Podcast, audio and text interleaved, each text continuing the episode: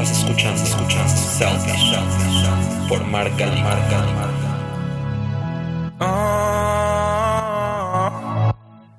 Bienvenidos a este capítulo número 8 de este podcast que se llama Selfish con doble L. Yo soy Mark y vamos a platicar una vez más de algunos de estos temas que están pasando en la actualidad. Y pues si escuchan el audio un poco diferente es porque estoy en otro lugar que normalmente grabo. Estoy guardando cuarentena como buen ciudadano y responsable sobre esta epidemia. Pero bueno, espero que ustedes también y espero que tengan la oportunidad de guardar cuarentena porque no todos pueden. Y si, y si lo pueden hacer, creo que es la mejor manera de ayudar a que regresemos a la realidad más rápido. Hoy vamos a platicar sobre un tema que últimamente está en todos lados. Noticieros, redes, memes, en la boca de todos. El otro día, se los juro, me pasé una hora hablando con una amiga sobre esto. Y sí, seguramente están pensando que vamos a hablar de el coronavirus, pero no. No me refiero al coronavirus, me refiero sino a las compras de pánico que se han generado a raíz de este virus. Vamos, se entiende perfectamente que a raíz del miedo que nos causa a todos este nuevo fenómeno al que nos estamos enfrentando, pues llenemos nuestras despensas de cloro, de jabón, de antibacterial. Pero ¿por qué estamos llenando los carritos de súper con papel de baño? Si algo tenemos en exceso es información y sabemos perfectamente que la única manera de prevenir el contagio de este virus es con hábitos de higiene que tiene que ver con las manos y con hábitos de toser con este tosido de etiqueta, como le llaman. Y también tratando de aislarnos socialmente. Pero ¿qué tiene que ver con todo esto, en especial el papel de baño? Les prometo que yo no lo creía. Vi en las redes sociales muchísimas imágenes de carritos de súper desbordándose de papel de baño. Vi muchísimos memes. Lo primero que pasó por mi cabeza fue, de verdad, ¿es en serio? ¿Para qué necesitamos tanto pinche papel de baño? ¿Para qué quiere la gente acumular en sus despensas esto que además ocupa muchísimo espacio? Pensé, ¿acaso este virus o el coronavirus causa diarrea o qué hay detrás de estas compras de pánico que están acabando con este producto? Porque imaginemos, ok, que causa diarrea el virus, pero pues no nos podemos limpiar con otra cosa. O sea, hay muchas maneras de limpiarse, hay una regadera, hay agua, o sea, no, no solo necesitamos acumular papel de baño. De verdad, me burlé muchísimo con mis amigos. Me parece que de cierta manera es una forma muy estúpida de reaccionar de las personas. Los critiqué, me reí horas con los memes. Pero la semana pasada, antes de que me metiera yo en cuarentena y me guardara en mi casa, pues decidí ir al súper a abastecerme para las próximas dos semanas. Y la verdad es que encontré de todo, no estaba vacío el súper. Hice hasta compras conscientes, sabiendo que no quería regresar a comprar más cosas en estas dos semanas que me voy a guardar. Cuando me acerqué al pasillo del papel de baño, pues, ¿qué creen? No había papel de baño. Me dio mucha risa, la verdad, seguí comprando y no le di importancia. Después ya pagué mis compras, llegué a mi casa y empecé a desempacar todos los productos que me compré.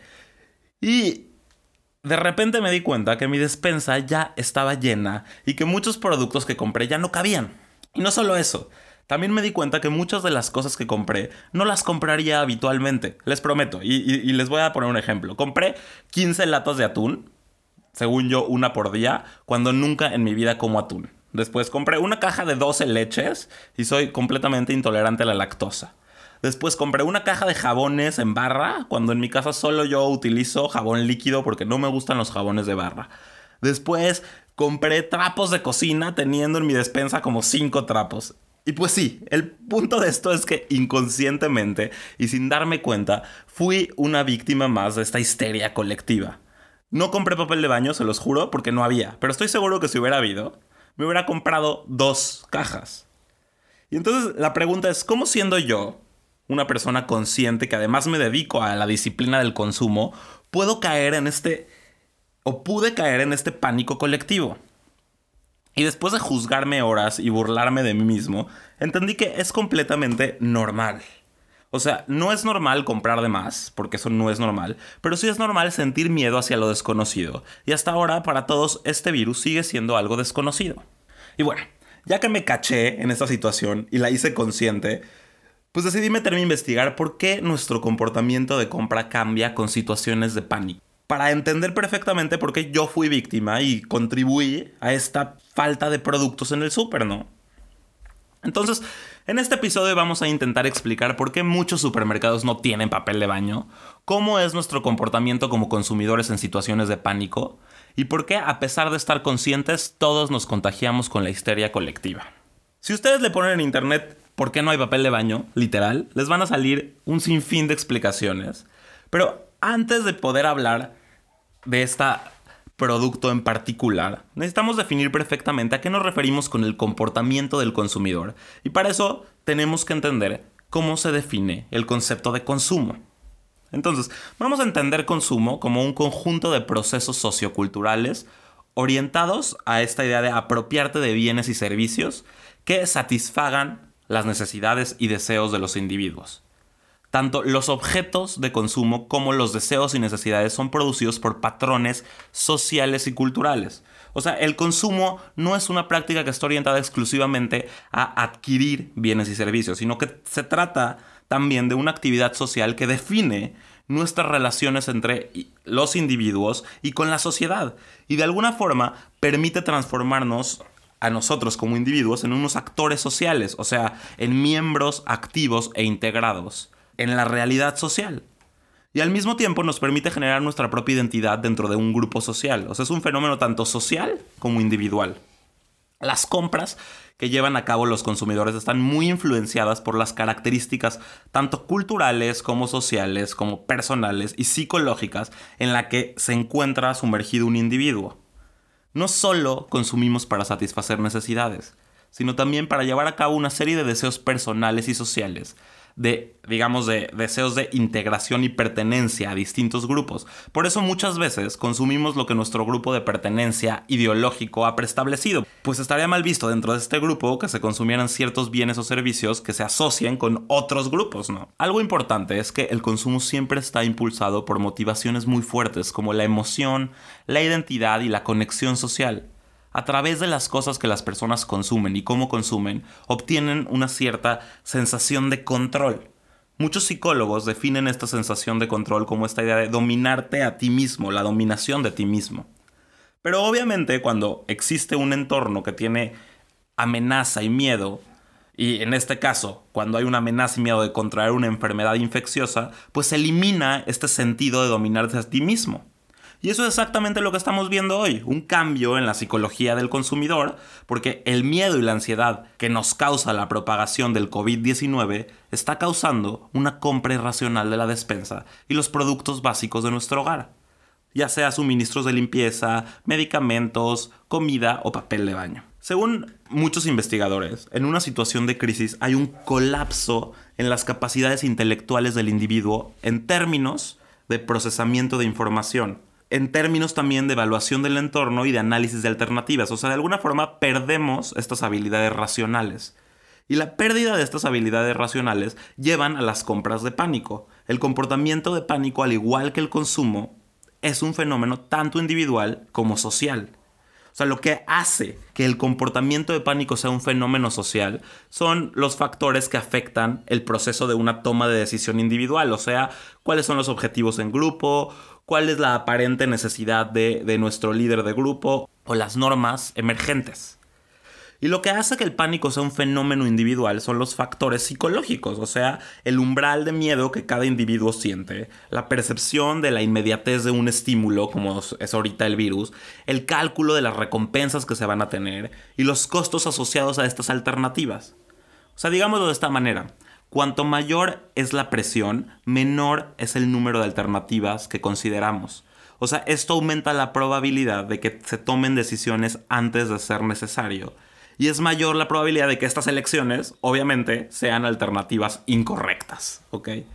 No digo, y ojo aquí, no digo que los individuos en pánico sean inconscientes o incompetentes o de alguna manera idiotas, como los califiqué al principio, porque yo también fui un idiota sino me refiero más a la toma de decisiones de estos individuos o de nosotros como consumidores, las cuales sí son totalmente diferentes que en circunstancias que podríamos llamar normales. Claro, tampoco podemos decir que todos los consumidores en pánico toman las mismas decisiones, pero sí se puede asegurar que el factor tiempo, o sea, el tiempo que va a durar esta crisis, tiene un efecto único en la habilidad en que nosotros tomamos decisiones en relación a las alternativas que elegimos. Entonces, si lo vemos de esta manera, nos vamos a dar cuenta que se puede decir que los consumidores a nivel individual sienten miedo de contagio, pero a nivel social no estamos reaccionando al virus, sino estamos reaccionando al miedo de lo que sucederá si todas las personas compran pánico. Y esto está creando la compra de pánico, ¿se dan cuenta? Eso alimenta todo el ciclo, es un ciclo. O sea, yo reacciono no al virus, sino al pánico que me da que las personas compren con pánico. Entonces, algo interesante es que cuando las personas están estresadas, la razón se ve completamente obstaculizada. O sea, miran a lo que las otras personas están haciendo. Y si otros están acumulando, te lleva a tener obviamente el mismo comportamiento. O sea, la gente ve fotos de estantes vacíos. E independientemente si es o no racional, envía unas señales dentro de nosotros que qué es lo que hay que hacer. Vamos a comprar porque si se vacía, ya no voy a tener yo estos productos. Entonces, de alguna manera, muchos psicólogos dicen que en el momento que a nosotros se nos pone este virus, pues nos aumenta la importancia de lo que es la mortalidad, ¿no? O sea, lo que se refiere es que las personas estamos completamente inmersas en nuestra mortalidad. Sea, en este momento todos estamos caminando con este estado consciente de que vamos a morir y eso crea obviamente una sensación de ansiedad existencial. Y obviamente estos efectos son muy difíciles de predecir, pero tienden a hacer que las personas tengan más probabilidad de gastar de manera que respalde sus valores fundamentales y su autoestima, o de gastar de una manera que se sientan algo importante o que se sientan seguros. O sea, comprar cosas les da a las personas una sensación de control. Entonces, tenemos que entender que acumular suministros en el hogar no es porque lo necesitemos, sino por el hecho de que comprarlos nos da un cierto consuelo, de que estamos haciendo algo, de que estamos controlando una situación. Los expertos también dicen que la compra de pánico puede entenderse con tres intersecciones. La primera, el comportamiento de rebaño, y ahorita vamos a ver cada una. La segunda, la aversión a la pérdida. Y la tercera, el arrepentimiento. O sea, el comportamiento de rebaño explica de alguna manera por qué nos gusta comprar productos populares y ¿A qué nos referimos con comportamiento de rebaño? Que pues seguimos como borregos lo que alguien está haciendo. Entonces si alguien entra en pánico, nosotros lo vamos a seguir automáticamente. La aversión a la pérdida se trata de nuestro miedo a perdernos. O sea, tendemos a pensar que es mejor tener algo más que perder algo, ¿no? Entonces tenemos que acumular y acumular y acumular. Y el mayor problema para nosotros es cuando esta aversión a la pérdida comienza a surgir y comenzamos a pensar en qué sucedería si actualmente tengo la oportunidad de comprar este producto y elijo no comprarlo, imagínense. Y luego, obviamente, cuando estoy aislado me quedo sin nada y ahí es cuando nos arrepentimos, y ahí es cuando viene la tercera intersección, que es el arrepentimiento. Y aunque no me lo crean, el arrepentimiento es un motivador muy, muy poderoso. En realidad nos hace sentir mucho peor que la pérdida. No solo se está perdiendo algo, sino se está perdiendo algo que tuve la opción de tener y que no lo hice. Y entonces aquí la pregunta después de entender esto es, pero ¿por qué papel higiénico? ¿Por qué papel de baño? ¿Por qué estamos comprando papel de baño?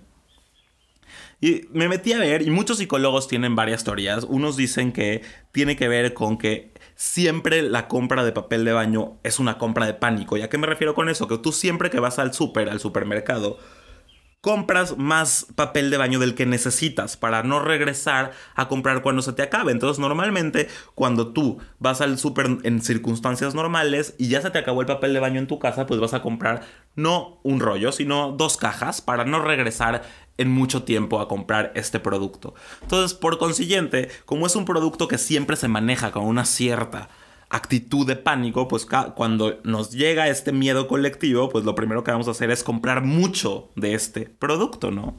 Además, es un producto que de alguna manera está embalado en grandes volúmenes y eso hace que sea mucho más visible. Seguramente si nosotros pasamos por los pasillos de jabón o antibacterial, también hay escasez, pero los pasillos de papel de baño se notan mucho más porque es un producto mucho más grande.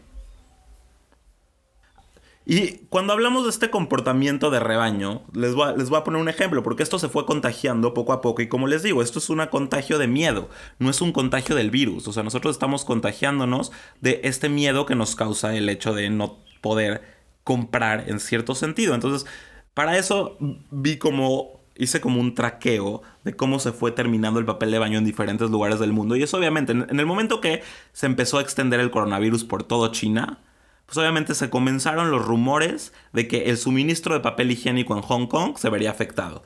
Por lo que la gente salió en Hong Kong a comprar muchísimo papel de baño y esto provocó que se vieran en las redes muchas fotos de estantes vacíos. A partir de ahí, pues como les digo, se contagió este miedo. No pasó mucho tiempo después de China, de esto que les estoy contando, para que el coronavirus se esparciera por Singapur, por ejemplo, y como Singapur vio los estantes vacíos de China, pues entonces se les contagió este miedo y también comenzaron a desaparecer todos estos, todo este papel higiénico. Después en Australia, un número creciente de personas acumuló muchísimo y estas fotos que se fueron compartiendo, o sea, de alguna forma el hecho de que yo comparta los memes y que la gente común esté compartiendo memes de que no hay papel de baño hace que el miedo se contagie y sea colectivo. Incluso vamos a encontrar hashtags como Toilet Paper Gate o Toilet Paper Crisis que tienen mucha relevancia, ¿no? Obviamente las personas que estaban haciendo cola en la fila de un supermercado para comprar papel higiénico no tenían idea de que estaban comprando papel higiénico. Simplemente ven a otras personas haciéndolo y comienzan a hacerlos ellos mismos porque tienen miedo de perder y tienen este miedo de arrepentirse de no haberlo hecho. Entonces, de alguna manera, el hecho de que compremos de más, papel de baño de más, obviamente afecta porque pues es una compra de pánico, entonces suben muchísimo las ventas de papel de baño en esta crisis, pero después cuando todo se regularice, esperemos que pronto, las compras de papel de baño van a bajar, entonces al final pues en esta línea de tiempo se va a regular estas compras. Pero aquí lo que me interesa es cómo nosotros, o como yo también, me puedo hacer consciente y no convertirme en un comprador de pánico. ¿Cómo le puedo hacer para no caer en esta histeria colectiva? Y entonces, muchos psicólogos concluyen a que la mejor forma de no caer en esa histeria colectiva es estar preparado durante todo el año para posibles emergencias de crisis, ¿no? O sea, vale la pena también tener en cuenta todas las necesidades de los demás y no cavarnos estos estantes. Entonces, una forma interesante o inteligente de hacerlo es estar preparado. Entonces, tener en tu casa un stock de cosas para que cuando llegue una crisis, ya sea un virus, una, un desastre natural, pues ya tengas un sobrante o un excedente de productos y entonces eso haga que no te involucres en estas compras de pánico. También podemos dejar de caer en estos rumores que las redes sociales hacen que de alguna forma dicen que se está agotando el papel de baño. Nosotros podemos irlo a checar con nuestra propia, propia visión y hacernos conscientes. El momento de ver un estante que no tiene mucho papel, comprar nada más lo que necesitemos. Y si sentimos la necesidad de comprar algo de pánico, hay que detener antes de que les pase lo que a mí me pasó y preguntarse si realmente a qué le tenemos miedo y luego pensar de verdad que si en este efecto de almacenamiento va a ser innecesario y qué consecuencias va a traer para los demás, porque el hecho de que nos acabemos las cosas también va a hacer que esto se aumente y que el miedo se aumente y que el excedente de productos que nosotros tengamos va no va a ayudar a que otras personas tengan, ¿no? Entonces hay que detenernos por ahí, por favor. Algo importante también en todo este análisis es que obviamente esto ha pasado durante muchos desastres y se ha repetido varias veces en la historia. Nosotros vamos a encontrar que siempre que hay una, una situación de pánico, se van a acabar ciertos productos. O sea, en 1950, por ejemplo, unos cinco años después del final de la guerra, hubo un ataque de pánico de las cortinas y de la ropa de cama y de la ropa de casa. Se agotó por completo porque el rumor era que ah, iba a volver a haber un racionamiento por el gobierno y que de alguna forma se estaban ya imprimiendo estos libros de racionamiento. Entonces la gente salió corriendo a comprar, imagínense, cortinas y sábanas y toallas. Esto, esto está interesante. Después también en, la gripe mm, de 1918, en la gripe española, también hubo un, compras de pánico. En los terremotos ha habido compras de pánico. Hay una historia aquí muy buena que dice que en el 1947 las mujeres de Australia corrieron a las tiendas un lunes por la mañana a comprarse los corsets porque pensaron que ya no iban a estar disponibles. O sea, todas estas mujeres asustadas fueron y, se llenaron sus, sus bolsas de corsets porque de alguna forma hubo un rumor de que la fabricación de los corsets en Australia iba a desaparecer para el próximo año. Entonces esto introdujo que en 8 horas se acabaran todos los corsets. Para que vean que no solo es la primera vez y que el papel de baño no es tan ridículo, porque además es un producto que también se relaciona con la limpieza. Por lo tanto, pues seguramente en el momento que nosotros sabemos que hay un virus en el ambiente, queremos todo lo que tenga que ver con limpieza. Otros, otros también eh, psicólogos también hablan de que tiene que ver también con algo de privilegio, ¿no? Porque de alguna manera el limpiarse literal con papel de baño es algo que solo se manifiesta en gente que tiene el poder adquisitivo para hacerlo y es un producto de lujo, en cierta manera es un producto de lujo porque cualquier persona se puede limpiar con agua, como yo les decía. Entonces dicen que también esto refuerza nuestra colectividad y nuestro pensamiento de, de rebaño a través de cosas de lujo.